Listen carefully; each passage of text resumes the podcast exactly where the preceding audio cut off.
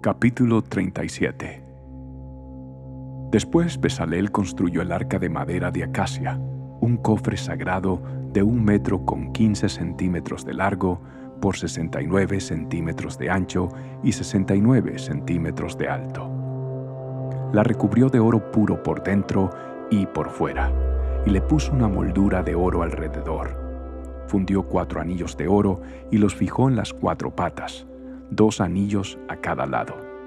Luego hizo varas con madera de acacia y las recubrió de oro, entonces metió las varas por los anillos que estaban a los costados del arca para transportarla.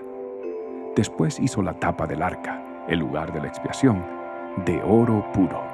Medía un metro con 15 centímetros de largo por 69 centímetros de ancho. Formó dos querubines de oro labrado a martillo y los colocó en los dos extremos de la tapa de la expiación. Moldeó los querubines a cada extremo de la tapa de la expiación, de modo que formaban una sola pieza de oro con la tapa. Los querubines estaban frente a frente mirando hacia la tapa de la expiación, con las alas extendidas por encima de la tapa para protegerla. Luego, Besalel hizo la mesa con madera de acacia, que medía 92 centímetros de largo por 46 centímetros de ancho y 69 centímetros de alto. La recubrió de oro puro y le puso una moldura de oro alrededor del borde. La adornó con un reborde de 8 centímetros de ancho y le puso una moldura de oro alrededor del reborde. Hizo cuatro anillos de oro para la mesa y los fijó en las cuatro esquinas, junto a las cuatro patas. Los anillos fueron fijados cerca del reborde para sostener las varas que se usaban para transportar la mesa. Besalel hizo las varas con madera de acacia y las recubrió de oro. Después hizo recipientes especiales de oro puro para la mesa tazones, cucharones, frascos y jarras, los cuales se usaban al derramar las ofrendas líquidas. Luego Besalel hizo el candelabro de oro puro labrado a martillo. Hizo todo el candelabro y sus decoraciones de una sola pieza. La base, el tronco, las copas para las lámparas, los capullos y los pétalos.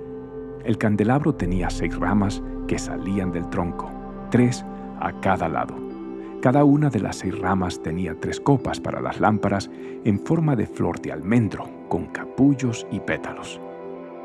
El tronco del candelabro estaba artesanalmente trabajado con cuatro copas para las lámparas en forma de flor de almendro, con capullos y pétalos. Había un brote de almendro debajo de cada par de ramas, donde las seis ramas salían del tronco, todo hecho de una sola pieza. Los brotes de almendro y las ramas eran de una sola pieza con el tronco de oro puro labrado a martillo. También hizo siete lámparas para el candelabro, las despabiladeras de las lámparas y las bandejas, todo de oro puro. Para hacer el candelabro completo, junto con sus accesorios, se usaron 34 kilos de oro puro. Después, Besalel construyó con madera de acacia el altar para quemar el incienso. Lo hizo cuadrado de 46 centímetros de largo y de ancho y 92 centímetros de alto, con cuernos tallados en las esquinas de la misma pieza de madera del altar. Recubrió de oro puro la parte superior, los lados y los cuernos del altar, y le puso una moldura de oro alrededor de todo el altar.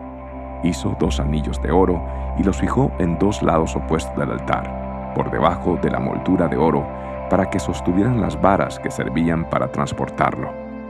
También hizo las varas con madera de acacia y las recubrió de oro. Luego elaboró el aceite sagrado de la unción y el incienso aromático con la misma técnica que emplea un experto fabricante de incienso.